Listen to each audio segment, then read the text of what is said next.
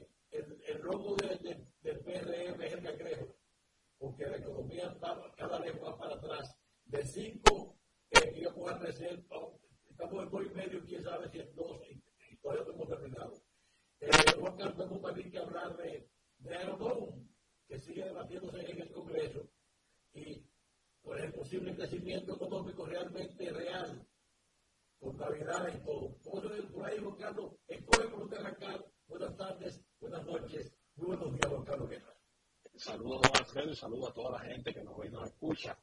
Eh, yo pienso que el tema más importante de la semana que ha generado más debate ha sido la designación de los nuevos jueces del Tribunal Constitucional, incluido su presidente.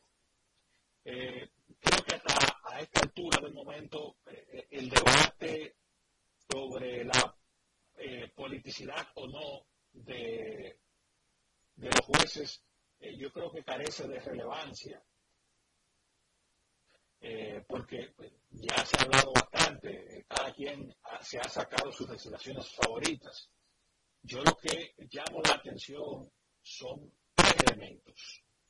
El primero tiene que ver con la con aquello de que los eh, de que los miembros sean afines a un partido y evidentemente cada presidente ha designado en el Tribunal Constitucional o en las altas cortes a, eh, o a personas afines al, al, partido político o directamente miembros, como es el caso, por ejemplo, de Luis Henry Molina o de, por ejemplo, Roberto Rosario, en el caso de la Junta Central Electoral, o en el propio caso de Víctor Ray Guevara, que al momento de ser eh, designado como presidente del Tribunal Constitucional era dirigente del Partido Revolucionario Dominicano. Ahora, ¿dónde está la pena?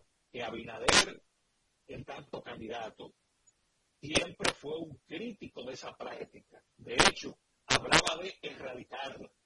Y eh, tanto en el caso del presidente del Tribunal Constitucional como en el caso de eh, Fidia Jaristi, son dos personas eh, afines al Partido Revolucionario Moderno y de manera personal y concreta del eh, presidente Luis Abinader. En el caso, y aquí voy entonces, eh, e-, evidentemente que en esa integración, pues el presidente se desdice a sí mismo y yo pienso que ahí ha sido coherente, porque el presidente lo más que ha hecho durante estos tres años y tanto de gobierno es precisamente eso, es decirse, decir una cosa ahora y luego la contraria. La segundo, el segundo elemento que yo pienso que debe ser preocupante para los dominicanos es el hecho de que tengamos como presidente del Tribunal Constitucional, que es un tribunal de cierre de casos jurídicos, a un socio de una firma de abogados. Porque recordemos que aunque eh, Esteban Lavandier viene a ser juez de la Suprema Corte de Justicia, al momento de ser designado juez de la Suprema Corte de Justicia, era socio de eh, la firma de abogados del director de aduanas.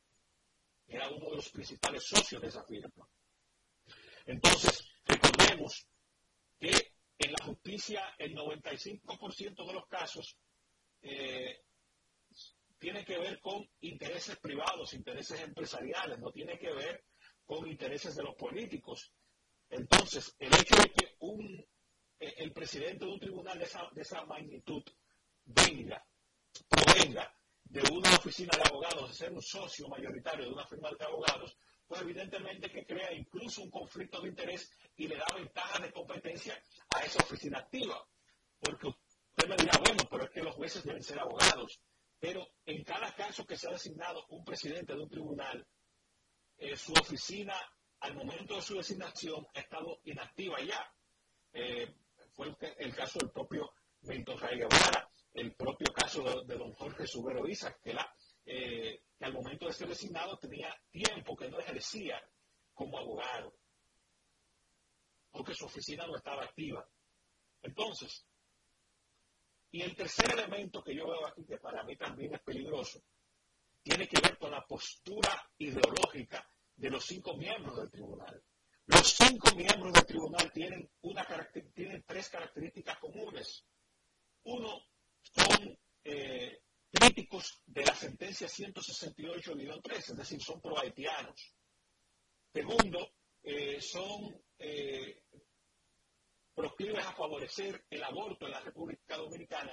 Y tercero, están asociados a los derechos de la denominada Agenda 2030 que impulsa, entre otras cosas, eh, la, una mayor apertura con lo que tiene que ver con el matrimonio entre personas del mismo sexo.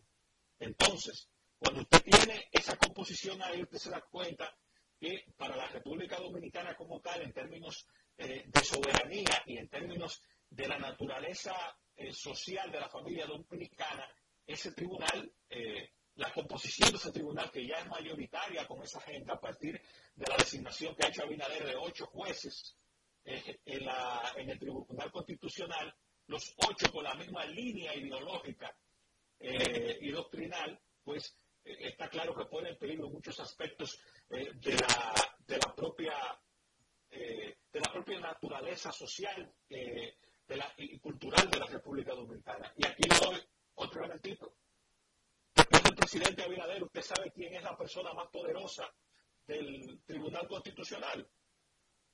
La procuradora Miriam Germán Brito. ¿Por qué? Porque ella tiene dos jueces en el, Tribunal Constitucional. Uno es su yerno y la otra es, que es, eh, su secretaria en la Procuraduría General de la República.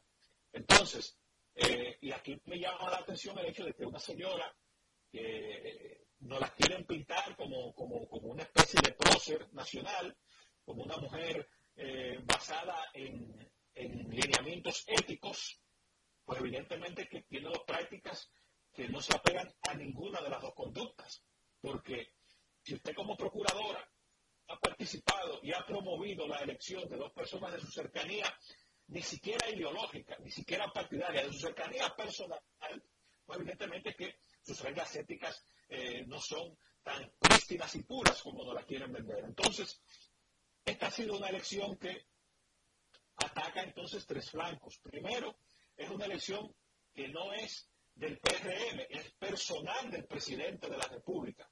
Segundo, es una elección que va orientada a darle un carácter más corporativo al Tribunal Constitucional, es decir, asociarlo a intereses empresariales particulares. Tercero, eh, dada la composición del Tribunal Constitucional y dada las ideas que defienden esta gente, pues pone en peligro no solamente eh, la soberanía, sino ya incluso la estabilidad eh, y la identidad familiar de la República Dominicana. Y tercero, pues se convierte en un costo personal, ya no solo del presidente, sino de la, procuradora, de la procuradora Miriam Germán Brito. Y yo me pregunto, y aquí le paso la pelota a usted, ¿no estará con eso el presidente Abinader eh, ya viendo que no va a ser, no va a ganar la elección, no estará tratando él de blindarse de manera personal con la composición de este Tribunal Constitucional?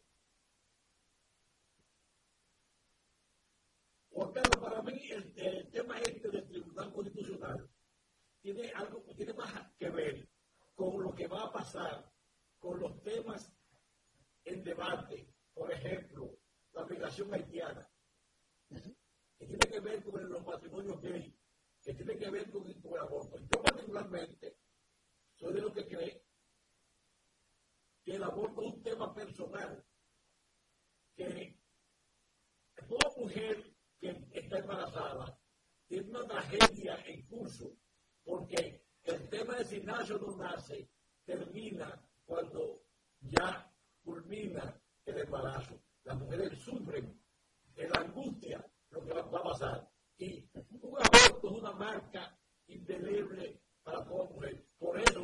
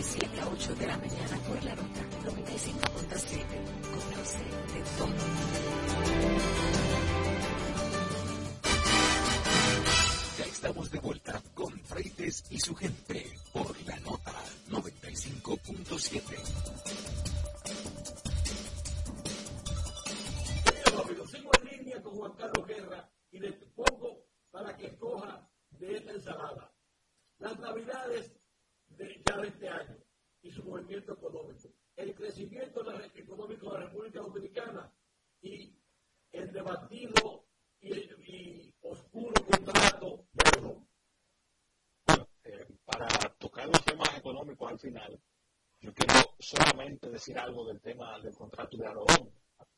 Me llaman la atención dos elementos. Primero, la prisa que tiene el presidente con que se apruebe. Eh, y segundo, los elementos que tiene ese contrato que son lesivos a la República Dominicana. Entre ellos me llamó la atención uno. Hay una cláusula en ese contrato que establece que habrá exenciones impositivas para la empresa Aerodón, para sus socios, para sus tenedores de bonos, para sus, eh, para sus tenedores de bonos e incluso para sus prestamistas. Ojo con esto. Quiero decir esta cláusula que está ahí, que es totalmente leonina, que si usted le hace un préstamo a la empresa Aerodón, inmediatamente tiene una exención de impuestos aprobada por el Estado Dominicano a través de ese contrato. Si usted, eh, si, la empresa Aerodón emite bonos en la bolsa dominicana o en bolsa en el exterior, si usted es un tenedor de ese bono, pues evidentemente que también en el Estado Dominicano le garantizan una exención de los impuestos. Es decir, que eh, solamente esta cláusula eh, lesiona completamente el interés nacional. ¿Por qué? Porque yo puedo entender que haya en el marco de este contrato una exención de impuestos o un tratamiento preferencial en función de los tributos con eh, actividades de la empresa asociadas a la administración de los aeropuertos, ya sea la construcción de nuevas terminales, ya sean tareas de mantenimiento, e incluso hasta los propios servicios que puede ofrecer la empresa eh, tener, tener un trato preferencial por parte del Estado, pero ya llevar eso a, una, a, otro nivel, pues evidentemente se va a prestar para prácticas de elusión de impuestos en la República Dominicana, que son lesivas para el erario. Y hay una serie de cláusulas que no es que solamente repiten el contrato anterior, es que eh, eh, va mucho más allá. Fíjense este detalle tan importante. El contrato no está aprobado, el contrato no es ley entre las partes, el contrato no está vigente. Eh, y ya Aerodón ha promovido un aumento de la tarifa, con lo cual parece que al usuario que le van a sacar de la costilla los 800 millones de dólares que busca el presidente para comprar la selección. Y ojo, quiero insistir en eso. De esos 800 millones de dólares, no hay una sola obra asociada al aeropuerto, a los aeropuertos. De hecho, yo hubiera podido aplaudir la, contratación si el, eh, esos 800 millones de dólares se anunciara que se iban a destinar a la construcción de una nueva terminal para el Aeropuerto Internacional de las Américas, por ejemplo. Pero allí no hay nada de eso. De hecho, lo único alusivo a más obras dice textualmente, don Alfredo, que a partir del año 2025 Aerodón eh, podrá en algún momento empezar a construir nuevas terminales. Es decir, que así como puede ser en el año 2025, puede ser en el año 2059. Es decir, que todo allí está preparado, obviamente, pues está listo, eh, como un adelanto, un adelanto que está pidiendo el presidente de la República para costear eh, su reelección, para tratar de avasallar a la oposición dominicana con la con todos esos recursos. De eso que se trata al final. Y por eso la prisa. Y por eso incluso, y por eso incluso, y lo voy a asociar al tema anterior, la prisa, ya entendemos la prisa también, para escoger los eh, cinco jueces del Tribunal Constitucional, porque ese contrato va ir allí. Ya el presidente, con mayoría en sus manos, porque ahí hay de los, eh, de los 13 miembros, hay ocho que han sido designados por el presidente de la República, pues ya él eh, está eh, prácticamente con una mayoría mecánica allí para eh, eh, desestimar cualquier recurso que se pueda hacer contra la ley que habilite ese contrato. Juan Carlos, además, fíjate en este detalle. Este contrato es a 37 años. Nueve gobiernos. Nueve gobiernos. Nueva colita. Le han saltado por delante. Juan Carlos, ¿y qué le han dejado para la mejora de los, de los aeropuertos en ese trayecto, en tiempo? No, nada. Lo único que hay en base a eso es que hay una cláusula que dice oiga, oiga cómo está construida, a partir del año 2025, la empresa concesionaria se eh, compromete a construir nuevas terminales. Es decir, está totalmente aéreo, no hay ningún compromiso firme, porque es a partir del 2025. A partir del 2025 puede ser el 2059. o nunca. O sea, o nunca. Sí. Exactamente. Digo, digo, 2059 porque es el año previo al fin del contrato. Sí. Eh, eh, Juan Carlos, tenemos también el asunto de las navidades. Ahí vi a un candidato a diputado del PRM que y se la llevó por su casa. Eh, es que, lamentablemente, don Alfredo, fíjese algo. Este, si, había algo en lo que la República Dominicana se había constituido como pionero en el mundo, era precisamente la política social que inició justamente en el año 2004 con los denominados programas de solidaridad. ¿Y por qué se había hecho así? No, ahí usted, nadie recuerda un escándalo en ese programa, porque ese programa se distribuía en base al mapa de la pobreza realizado por la Organización Nacional, eh, la Organización de Naciones Unidas. Y eso se respetaba tal cual. De hecho, recibió mucho apoyo del BID eh, y del Banco Mundial. Cuando llegan las autoridades nuevas, desarticulan todo eso, le cambian el nombre al programa y lo que hace es que empiezan a distribuir las denominadas tarjetitas en función de las estructuras políticas del PRM. Y por eso es que usted ve tantos escándalos, porque lo que hace la gente es que agarra esas tarjetas, coge una cantidad inmensa para sí, y lo que hace es que la cambie. Ese es el, nudo de los escándalos que ha tenido la tarjeta Supérate. Entonces, eh, es una pena porque el gobierno está jugando con una cosa tan, tan, tan, delicada como lo es la pobreza. Es decir, eh, sabrá Dios cuántos dominicanos, cuántos dominicanos eh, dejan de percibir recursos porque las huestes del PRM se cogen esos dineros. Eh, y cuando usted se pone a verlo en perspectiva, usted se da cuenta que por esa razón la República Dominicana la pobreza sigue creciendo. Recordemos que a principios de este gobierno la pobreza en la República Dominicana creció en un millón y medio. Es decir, que ahora podríamos estar hablando incluso de más, de más gente en condiciones de pobreza. Por eso el gobierno duplica las ayudas, porque eh, hay más pobres en la República Dominicana. Juan Carlos, muchas gracias, se nos acabó el tiempo y dejamos fuera el crecimiento económico y las navidades del gobierno. Eh, un abrazo y nos veremos entonces en el próximo programa. Nos vemos. Sigue en sintonía con Freites y su gente por la nota.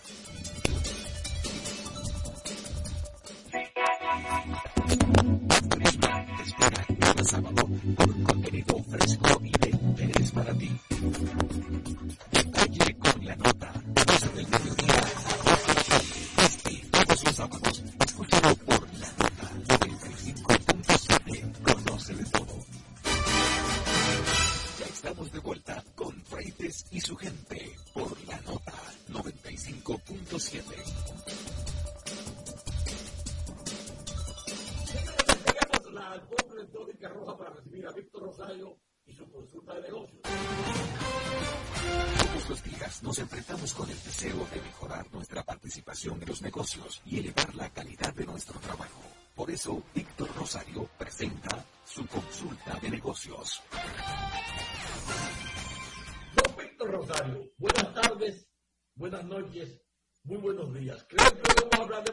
planificación, por si acaso. Totalmente. Hoy hablamos de planificación y hoy vamos a combinar la planificación con el mes de diciembre. Es decir, que toda nuestra entrega de hoy es hablar de planificación.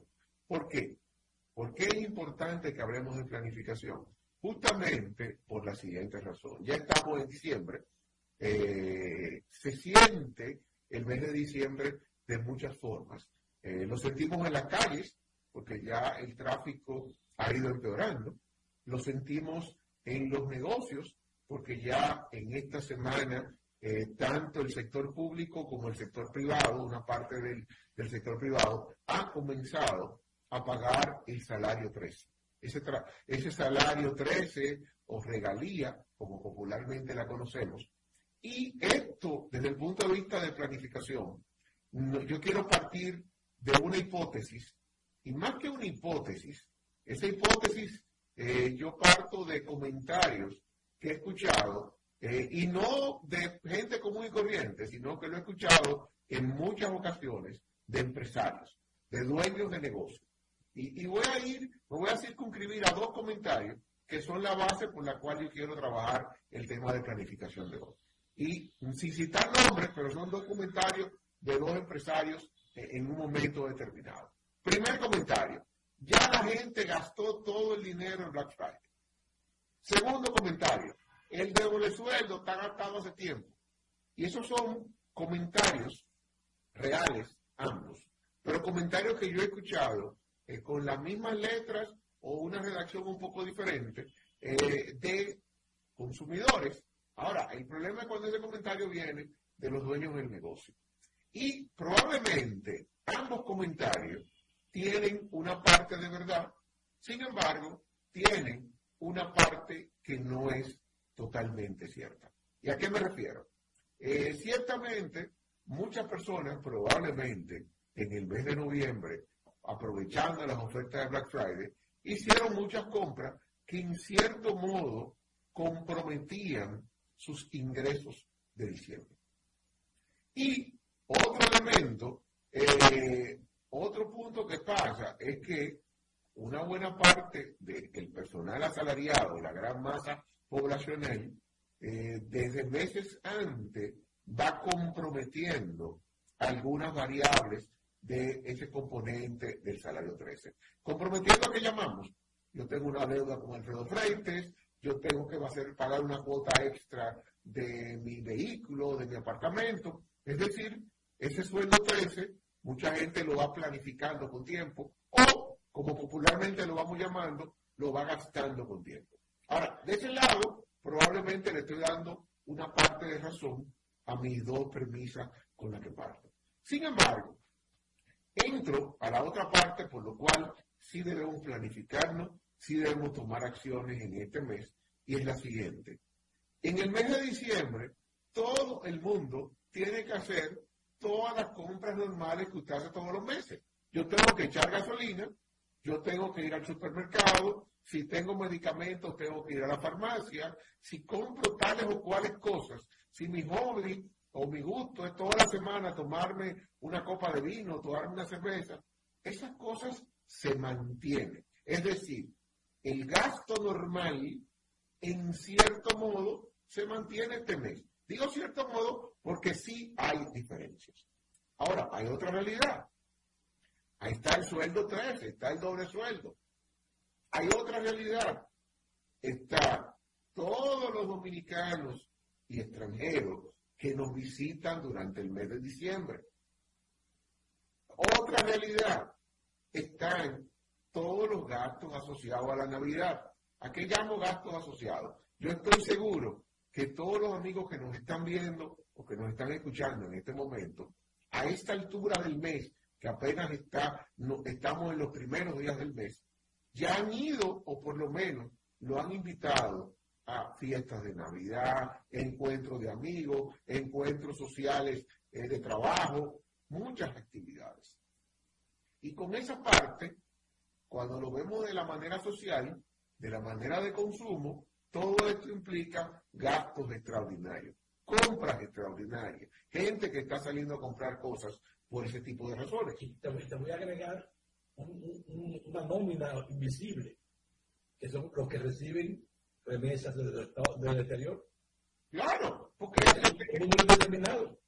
Oye, aquí entra una cantidad de remesas normales. Ahora, otro punto, aunque yo tenga mi doble sueldo gastado hace rato, en el ánimo del dominicano está que en diciembre hay que gastar algo. Yo tengo que estrenarme algo de ropa. Yo tengo, el que nunca va a un restaurante, y digo restaurante, una cafetería o el restaurante más caro de, la ciudad, este mes va, porque este mes hay que salir, hay que divertirse, hay que compartir con amigos. Entonces, hay gastos extraordinarios. Eh, hay gastos extraordinarios. Bajo ese macro contexto que acabo de decir, lo que nos lleva a una sola gran conclusión. Si en el mercado de consumo, porque quizás eh, esto cuando el mercado, negocio a negocio, es un poco diferente, pero estoy hablando en el mercado de consumo. Si el mercado de consumo es de 10 unidades, 10 pesos al mes, este mes ese mercado de consumo, por todo lo anterior, automáticamente te va a crecer un 15, 20, 30, N por ciento, porque sencillamente hay más demanda. Desde lo básico que tú compras en el súper, en un colmado, hasta lo no tan básico que tú vas a una tienda o pides por internet o le pides a una doña que vende ropa, está en un elemento adicional. Este contexto, ¿a qué nos lleva? Nos lleva a que las empresas tienen que estar presentes en la mente. Y ahí voy a la parte importante. Y veámoslo desde otra perspectiva que quizás lo entendemos más fácil. En, esta, en este mes y en estos días, yo estoy seguro que a mucha gente le han dicho, Alfredo, recuérdate de mi Navidad. Y mucha gente que no te llama, que no te escribe, te escribe. Muchas personas del entorno donde tú te mueves. No, usted sabe que yo cuento con la Navidad suya. ¿A qué voy con este contexto? Este contexto lo que nos lleva es a que ese que está estando presente en tu mente es para cuando tú repartas esa botella de vino, esa botella de ron, esos 100 pesos que tú vas a regalar. Digo, yo me tengo que acordar de Alfredo, porque ya Alfredo me lo dijo. Llevemos esto al plano de negocio. Si su marca, si su negocio no está presente en la mente del consumidor durante este mes de diciembre, y muy especialmente en las primeras, en los primeros 20 días, 22 días, que es donde se da el gran volumen de transacciones. Usted sencillamente lo que va a lograr es que el consumidor, en vez de pensar en su negocio, en vez de pensar en su marca, piense en otro. ¿Por qué? Porque el consumidor está dispuesto a comprar, está dispuesto a salir, está dispuesto a hacer todo lo que hace, fruto de lo que yo expliqué al principio, y lo va a hacer con su negocio, con su marca, o lo va a hacer con el competidor, o ni siquiera un competidor, cualquiera que le oferte bienes y servicios acorde a lo que usted está buscando, el consumidor lo va a salir a gastar. Por lo cual, su negocio tiene que prepararse. Su negocio no puede apagar sus acciones de comunicación. Eh, yo escucho, veo a menudo, mucha gente que en diciembre, no, párame la publicidad, ya no hay que gastar más dinero. Ya lo que yo no vendía en noviembre no lo voy a vender. En consumo no es así. Las ventas de, que yo no hago hoy no las voy a hacer mañana. Lo que no vendió el supermercado hoy no lo va a vender mañana. Lo que no vendió la tienda en esta semana no lo va a vender la semana que viene. Entonces, ojo con eso. Este es un mes que tenemos, que planificar las acciones tomando en consideración la realidad normal de, de las personas, de los consumidores, pero esa realidad no normal que nos genera el mes de diciembre.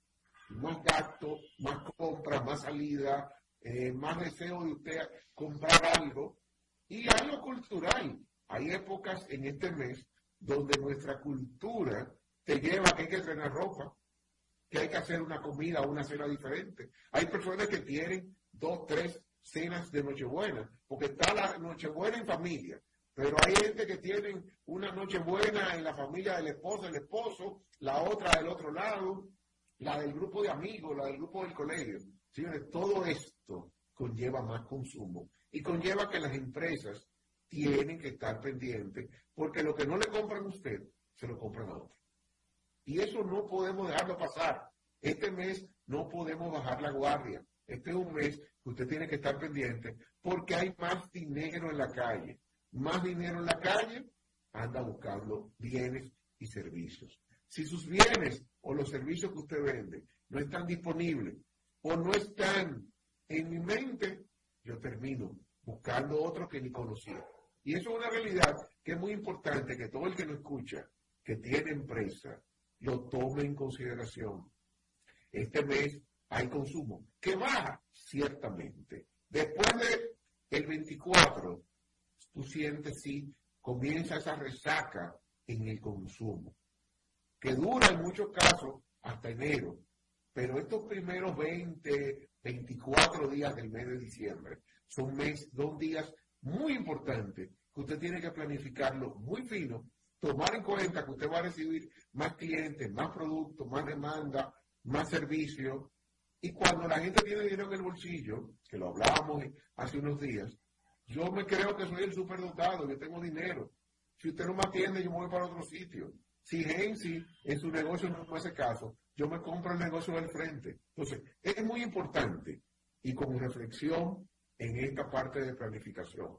planifiquemos qué, qué haremos en estos días y cómo logramos optimizar las ventas porque hay más dinero buscando bienes y servicios. Alfredo, con esto yo termino mi entrega de hoy y me despido hasta una próxima consulta de negocio. Gracias, Víctor. Muy agradecido. Eh, el asunto de, planificación para estas fechas es, para mí, es, algo incómodo. ¿eh? Es complejo, porque tú estás con un ingreso que, imponderable, extraordinario, pero no sabes hasta dónde va a llegar. Una demanda también igual. Eh, un inventario eh, inmanejable con precisión. Hay muchas cosas que al comerciante, al, al que vende mercancía, sobre todo el detallista, se le pone difícil. Totalmente. Pues nada, Alfredo, me despido y seguimos adelante con otra consulta de negocio. Gracias, Víctor. Hasta luego. Sigue en sintonía con Freites y su gente por la nota.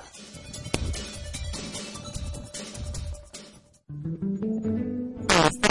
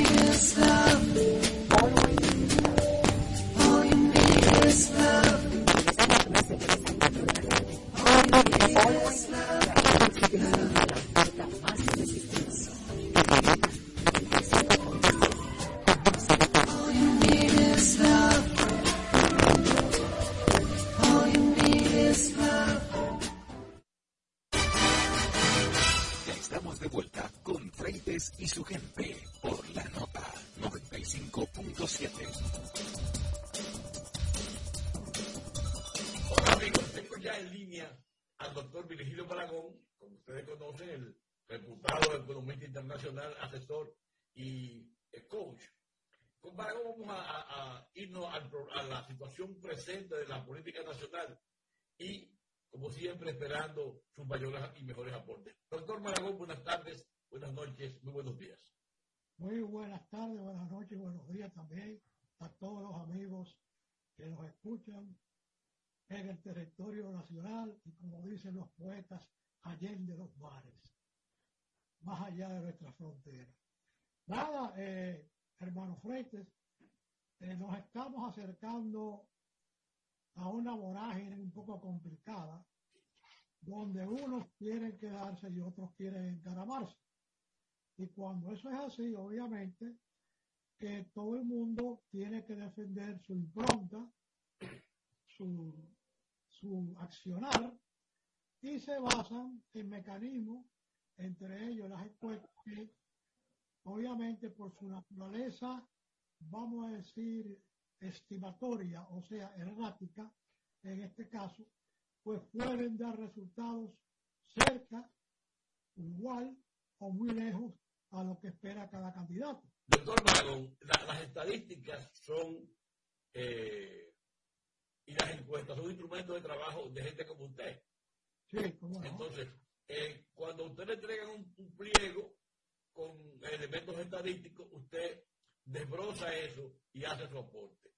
Quisiera que, si es posible, si usted tiene eh, los aportes hechos ya, los cálculos hechos ya en torno a la Greenberg del Diario Libre, que nos aportara sus, eh, su punto de vista.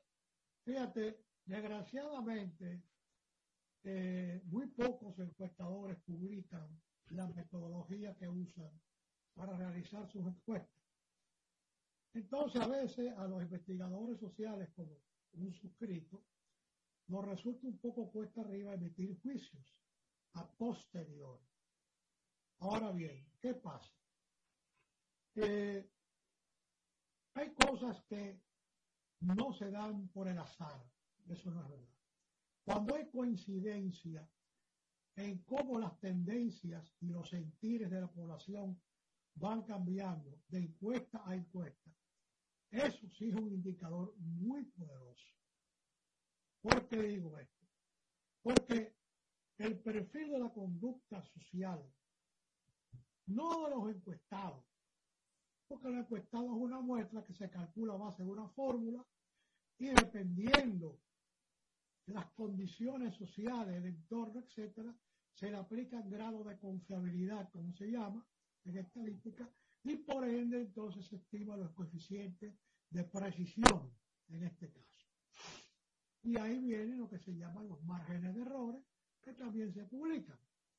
Pero la tecnología de hacer estructura de muestra es un poco complicada.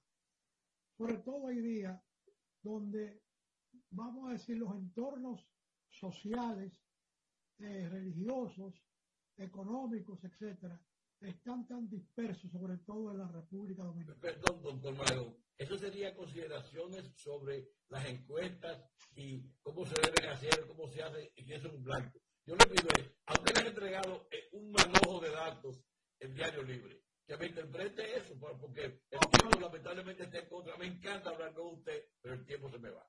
No, pero eh, eh, la Diario Libre es una de ellas. No, es porque es la última.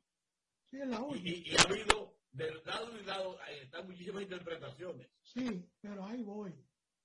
Ahí voy porque mi deber es orientar. Claro. Hermano mío. Estaba diciendo que en las últimas cuatro encuestas he visto una tendencia es muy coherente en las últimas cuatro encuestas. Y es que todo apunta hacia una segunda vuelta.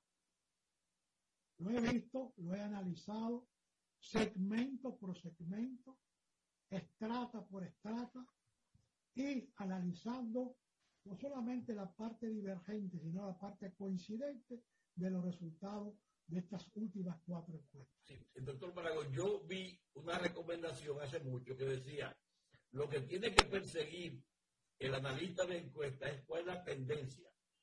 Correcto. Entonces, la tendencia ha sido hacia una disminución progresiva de la candidatura de Abinader. Entonces, eh, esto de seguir ese perfil podría ser que termine en primera vuelta, pero para el otro lado, para el lado contrario a Abinader. Yo no creo que la primera vuelta se vaya a nadie. No creo. Y lo digo y lo sostengo. Eh, la ciudadanía, con un blog de hielo en la cabeza, tiene que estar preparada para una segunda.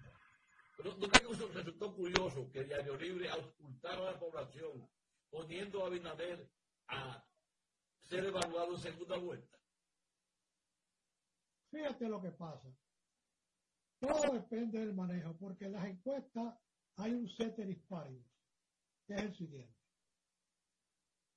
Si hay un candidato que ha mantenido un perfil de primero, obviamente, y luego, por razones de costo de la vida, seguridad, energía, you name it, lo que fuera, ya se ve que no se va a la primera vuelta y que va por la segunda vuelta. Obviamente, él se muda, como dicen, de apartamento, pero con todos los muebles. a veces el, mueble, el apartamento no los muebles. El que está en segunda no ha hecho los muebles todavía. Entonces, lógicamente, los encuestadores para cubrirse, porque yo sé que es así, dicen, bueno, en una segunda vuelta podría también ganar el candidato Luis Abinader. Y por eso es que lo dicen.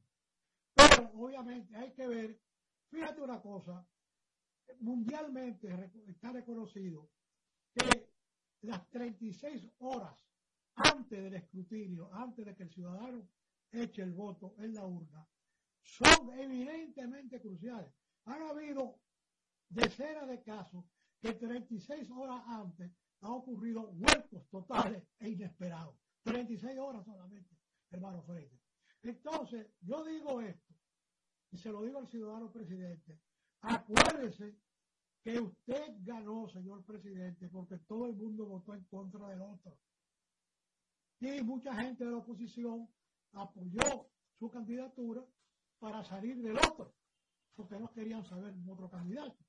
Entonces, eso revela que, claro, usted fue el candidato del PRM y tuvo que ganar el PRM, pero el PRM como estructura, a mi humilde entender, no ha calado en la ciudadanía como estructura. Abinader sí, él, intuito persona. Pero desde el punto de vista partidario, el PRM no ha calado. Entonces, esa es una desventaja enorme que tiene el ciudadano presidente en este momento. Porque en otras elecciones del pasado, por ejemplo, Balaguer, Balaguer tenía un partido que era reformista. y un partido sólido, comprometido, o sea, era otra estructura.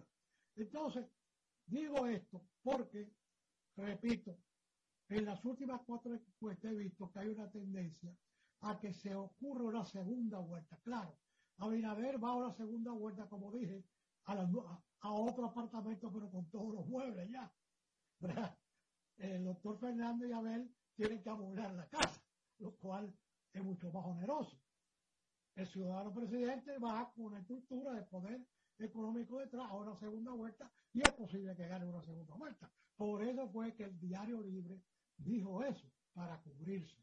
Lo cual yo no lo critico, porque así que se trabaja las encuestas. Doctor Maragón, usted ha dicho que usted está consciente de que va a ser, va a ser que hay dos vueltas.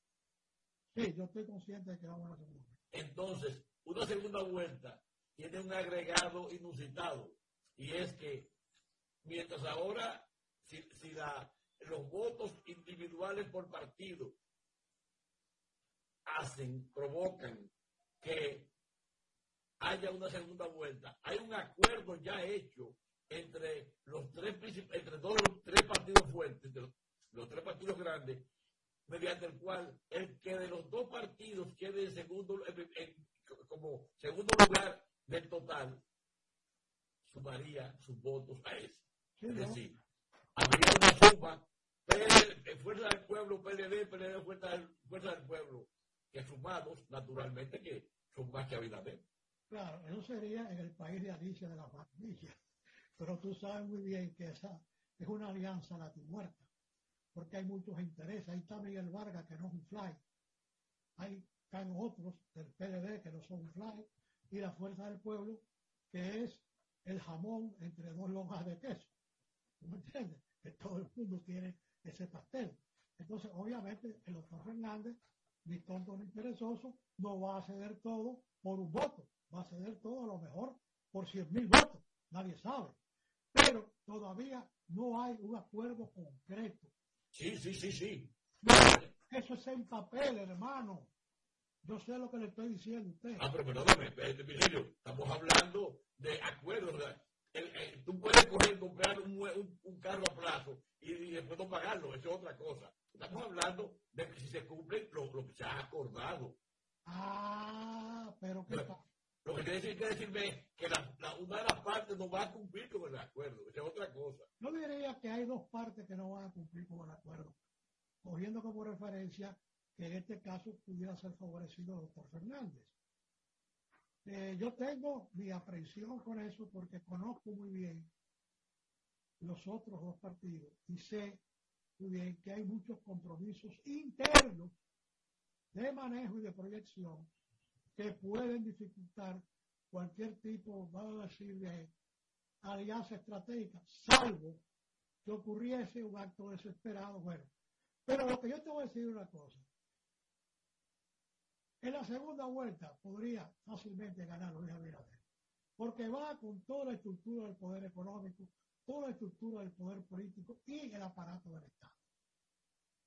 Es una situación que pone en una desventaja muy grande, ¿verdad?, a la alianza tripartita que... Pero, pero fíjate, tú eh, supones que Luis Abinader, como tiene el poder y tiene los recursos del Estado, va con todo eso a la segunda vuelta. Pero, que, pero que del lado contrario no se va a cumplir el, pacto. No se puede cumplir a la totalidad. No, perdón, Virgilio. Es que lo que yo te digo es lo siguiente. Recuerda que los miembros de esos partidos votarían por el candidato de su preferencia en la primera vuelta. Pero en la segunda vuelta no están obligados a, van a votar por Luis Abinader, lo, lo, del PLD y lo del PRD. Mira, Danilo no va a votar. No, yo no hablo de Danilo, yo hablo del pueblo. O sea, esa gente que está. del pueblo, eso, el pueblo es. Siempre hay un titiritero que lo maneja, déjate de tontería. Estamos hablando de la partidocracia tradicional. Yo no me imagino a Danilo Medina echando un voto por él, ni loco. Es más, mejor juego la loto, a ver si me saco. ¿Tú me entiendes? Miguel Vargas sí lo hace, porque tú sabes que Miguelito es más abierto en ciertas cosas. Pero yo lo que te estoy diciendo es que como yo veo el horizonte, yo estoy de acuerdo con Diario Libre en eso. Vamos a ir a una segunda vuelta. Y hay un porcentaje altísimo de probabilidad que en una segunda vuelta Abinader gane. En eso sí, porque tiene los recursos y tiene todo. No, eh, pero no. Tu parte, eh, la parte fundamental es que no habrá alianza en la segunda vuelta. No, puede ser, por Dios, frente. No, no me ponga como si yo fuera un alumno de kindergarten, por Dios. No, Danilo no va a pactar, no va a cumplir en, lo pactado. Óyeme, no, no, no, no es Danilo, no. es la estructura. ¿Tú me entiendes? ¿Qué pasó cuando ganó Abinader? Hubieron gente de Leonel que votaron por Abinader porque había que salir de Danilo Medina a través del candidato que había llevado. Y todo el mundo sabe que fue así, el doctor Fernández. Fíjate tú que le nombraron a su vicepresidenta, ¿verdad? Miembro de la Junta Monetaria. O sea, que se ve que hubo una, una correspondencia entre el grupo del doctor Fernández y el grupo del PRM. En este caso, eh, eh, Luis Abinader. Y eso yo no lo veo en la alianza. Ese tipo de compromiso yo no lo veo en la alianza. Ni remotamente lo veo. Correcto, doctor Malagón, muchas gracias. Lo voy a anotar eso porque todavía falta mucho. Tú sabes que yo digo que las encuestas parten de un error, que es si las elecciones fueran hoy, pero no son hoy. Doctor Malagón, muchas gracias. Buenas noches, buenas tardes, buenos días. Si apuestas al futuro, trata de comparar el ticket ganador. Bye. bye bye. Señores, señores, amigos del planeta Tierra y más allá, gracias, muchísimas gracias por haber estado sintonía con nosotros aquí en la nota 95.7 y en mi TV que sale 45 y 1045. Alfredo Frentes, en nombre de todo el equipo, le da las gracias y los invita a mantenerse en sintonía porque ahí nos vamos a encontrar en el próximo programa. Hasta Te acompaña la nota 95.7. Conoce de todo. En Autos, esto no tiene nombre. Por la nota 95.7. Conoce de todo.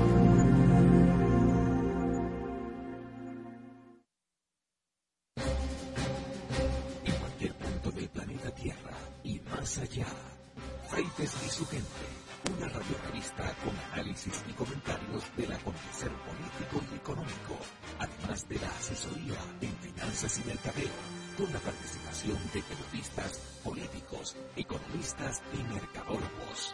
Freites y su gente, de lunes a viernes a las 12 del mediodía, por la nota 95.7.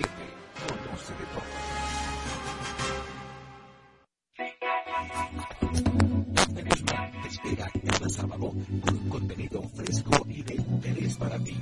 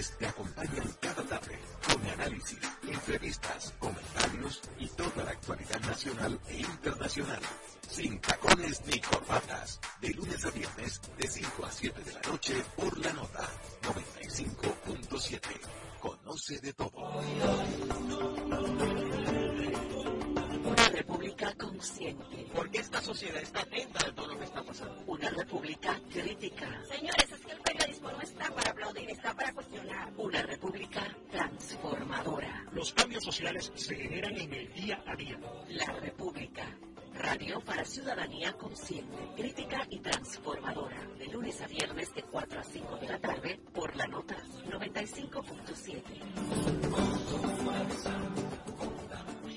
La Nota 95.7.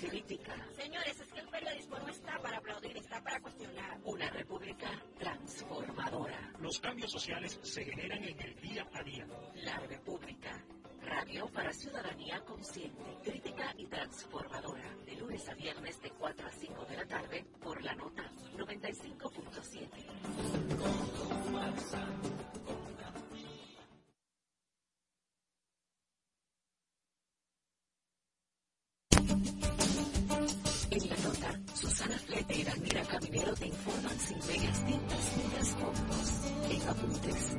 Periodismo directo y sin censura. Análisis de las principales noticias, entrevistas, espectáculos, cultura y mucho más. Apuntes, cada sábado de 7 a 8 de la mañana por la nota 95.7.